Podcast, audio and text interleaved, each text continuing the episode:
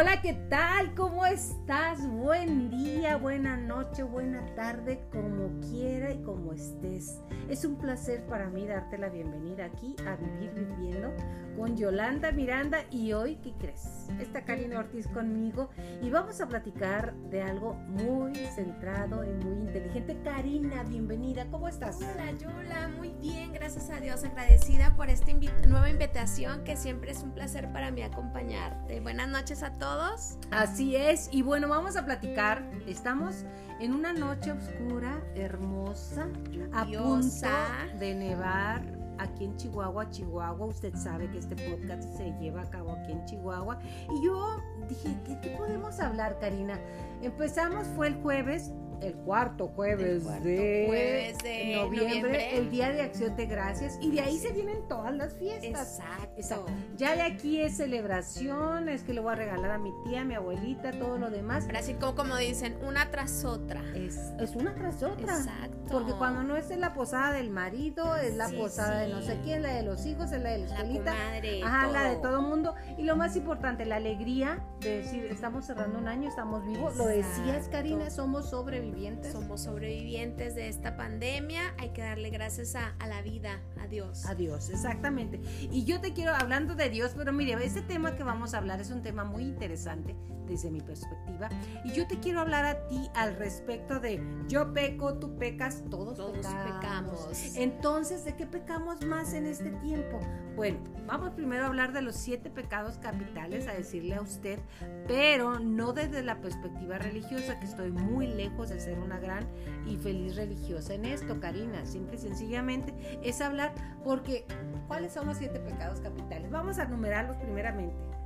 Bueno, el primero eh, pues es la lujuria. La lujuria, ¿qué más? La lujuria, la gula, que ahorita eh, eh, lo empezamos todos. Yo creo que es, la que reina ahorita, ¿no? Entonces también es la avaricia, es la pereza, que la hemos padecido. Totalmente, y más con el, más con el frío lluvioso.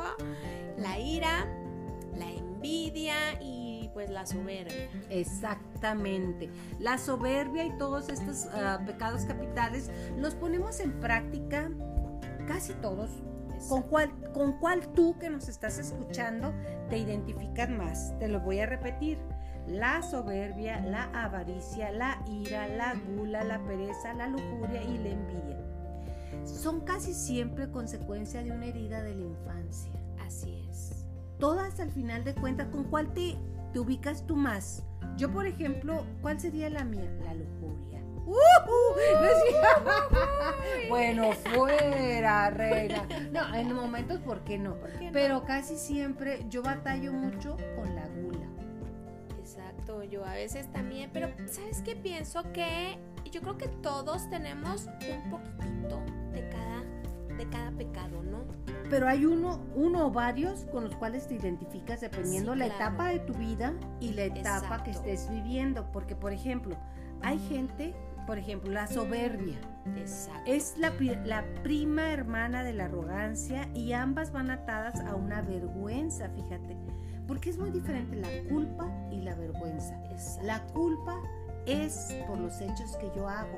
Yo hice algo que me da culpa. Que me da culpa. Y la vergüenza es que me avergüenzo de quién soy yo, no de lo que hago, de lo que soy. Entonces es todavía más dura. Entonces, se manifiesta mucho la soberbia con la, con la competencia. Yo quiero ser mejor que todo. Y precisamente para manejar una herida de la infancia. Y agarrado de la mano de, la envidia. Ah, claro, es prima hermana de la envidia. Este, ¿Por qué? ¿Por qué la envidia? Pero fíjate que yo pregunté, hice un sondeo más o menos entre mi gente conocida. Claro. De de la envidia. Todos reconocieron alguna, menos la envidia. Como que nos da mucha vergüenza la envidia. Y la verdad es que yo sí soy envidiosa de repente. ¿para voy a... y, existe la envidia de la buena y de la mala, ¿no? No, no, no. Envidia, es, envidia.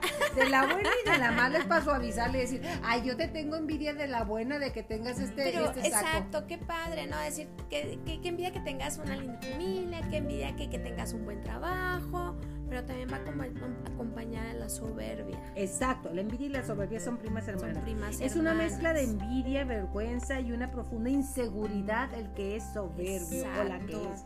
La compensamos como los pescaditos, como el pez, el pez globo, inflándose. Se inflan con grandiosidad, queriendo ser grandes y hay niveles también de envidia, porque yo quiero ser eso y lo quiero lograr. Es desear tener lo que tiene, eh, poseer lo que tiene eh, pues el prójimo, ¿no? Exactamente, y fíjate, como todo lo que son los pecados capitales, que como le digo, estamos viéndolo desde otra óptica, no somos religiosas ni somos especialistas en poderlo hablar, estamos hablando en la vida cotidiana, en lo que usted vive y yo. Por ejemplo, el orgullo también es parte de la soberbia. Ah, no, yo por orgullo ni le vuelvo a hablar. ¿Cómo ¿Cuántas cosas no hacemos o, sí, o no desarrollamos por orgullo? Exactamente, porque nos detiene. Nos detiene el orgullo. Como el miedo, me tiran, pero el orgullo me levanta. Exacto. Y también el miedo nos también es pariente, pero bueno. Entonces dice, es la manifestación más grande de una arrogancia exagerada. Mi maestro de vida lo, lo defendía como la manifestación en enfermedad del alma. El alma se enferma igual que el cuerpo. Inclusive hablaba mucho que Satán, es de haber sido un ángel de luz, su soberbia lo mandó a ser el ángel oscuro y lo tiró. De hecho, fíjate bien, los psicópatas corporalmente están inflados hacia arriba, la parte de arriba, porque tienden a una compensación que viene de que fueron humillados. Ejemplo, y se lo voy a traer porque, porque lo vimos todos, Donald Trump, fíjate, siendo una persona tan soberbia, pero en realidad lo que él tenía es que su, padre nunca lo volvió a ver, nunca le reconoció nada. Oye, llegar a ser presidente de los United States of America, imagínate. Pero bueno, yo voy a hablar una, una cosita que supe de su, de su vida íntima, sexual, que le gustaba que le hiciera pipí a él. Le daba placer porque era recordarle el no amor de su padre.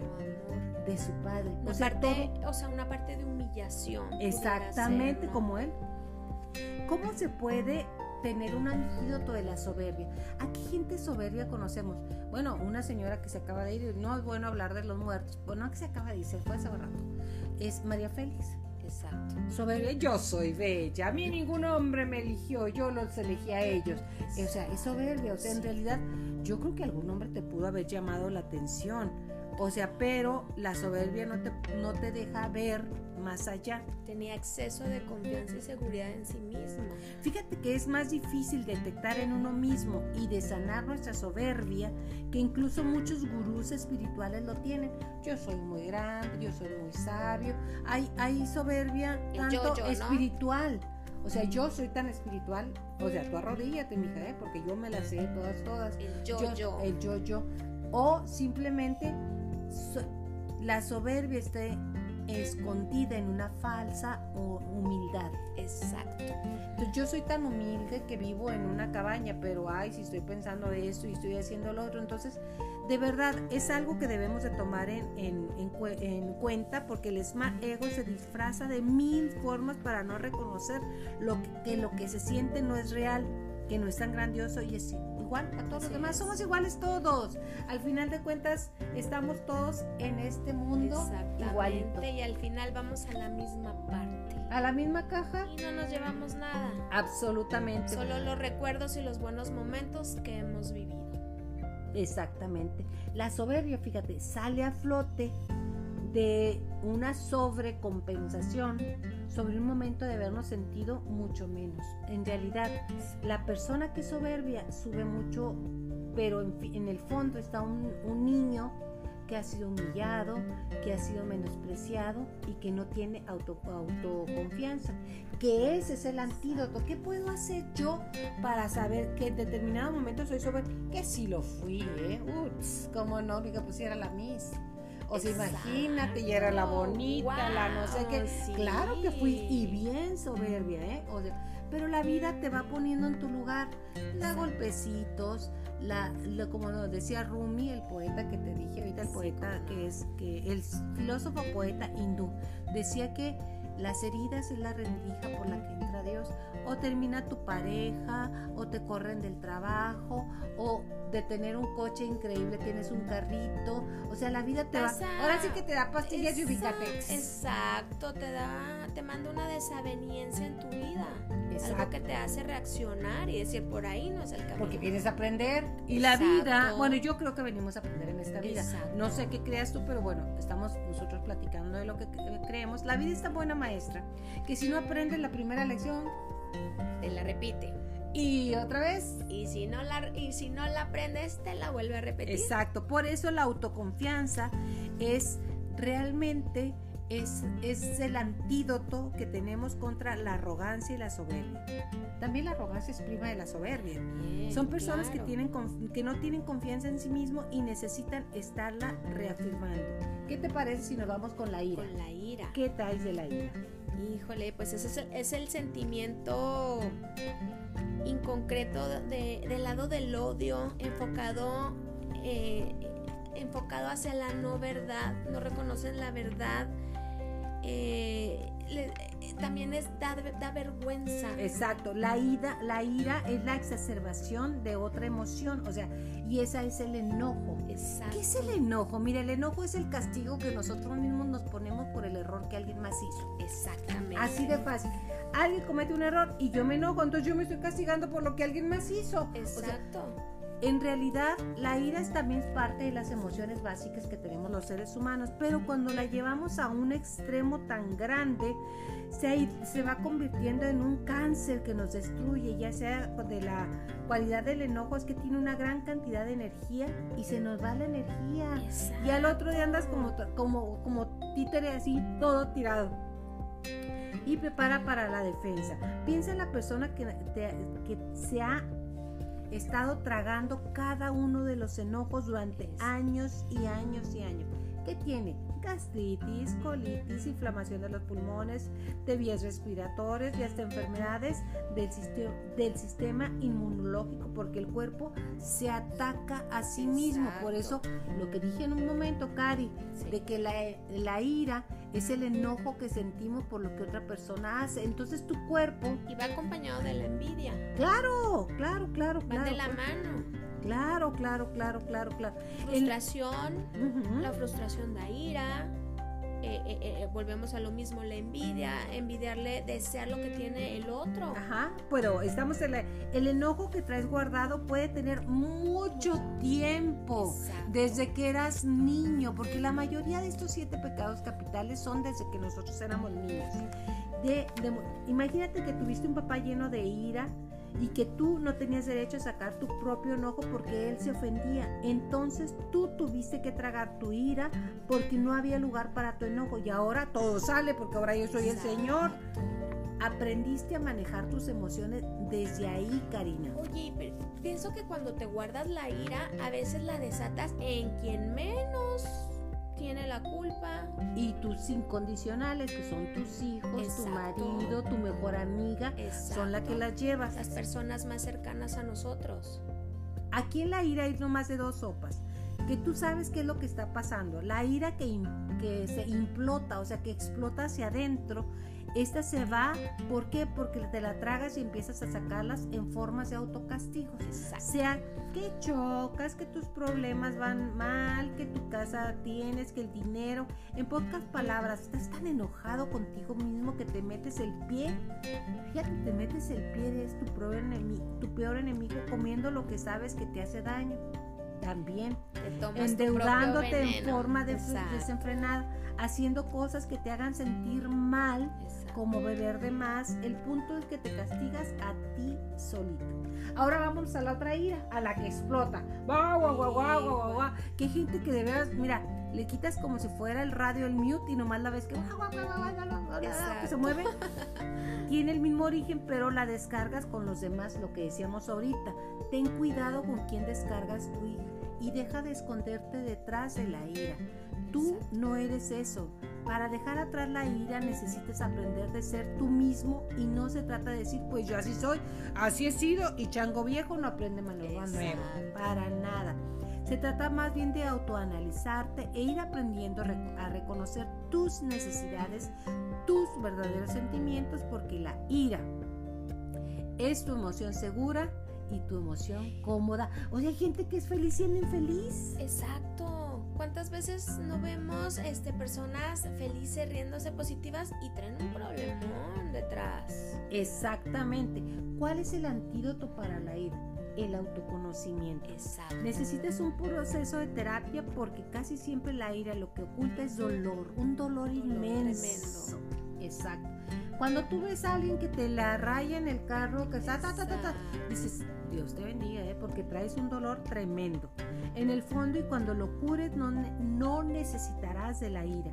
La persona con ira también es una persona con mucha voluntad, con mucha energía y la avienta a los demás. Lo único que tienes que hacer es dirigir tu ira y que no se dirija hacia ti misma. Una vez que analices y superes ese dolor que te hace enojarte, ¿qué fue?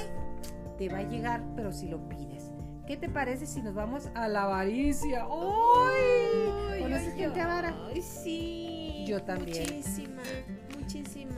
Fíjate, yo digo que la avaricia es el miedo a la pobreza y vivir como pobre. Exactamente. O sea, viven como pobre y tienen muchísima lana. ¿Qué traes tú de la avaricia? Es eh, como un- reflexión que hay que dicen, es tan, tan rico pero tan pobre. Esa, es, ese punto es fantástico, Cari. Tan rico pero tan pobre. Exacto, Tan El- rico pero fíjate, tan el pobre. término más cercano a la ficción mental es la codicia. No quieren soltar nada, pero ¿sabe usted qué? El avaro, el codicioso y el codo es codo en todo. En todo. La energía es el dinero, el dinero es energía, Exacto. que va y viene, el dinero va y viene y es Exacto. energía. Sí, le ponemos. Pero el codo es codo en sus emociones, en su amor, en su entrega, en Todo. es piedra. O sea, por favor, si usted está con alguien que es bien codo, mejor váyase, ¿eh? neta, porque no es el dinero, no es que no me da o no tiene, o- es que no te va a dar ni amor siquiera, porque no tiene para él nada. Limitas, limitas hasta el cariño, limitas el amor. Fíjate que en un pasaje del libro del Principito viene algo bien bonito, que hay gente que se la pasa construyendo, eh, pues no sé, riqueza, eh, eh, dinero, y, y llega un punto del éxtasis de- del dinero que ya no lo disfrutas, Exacto.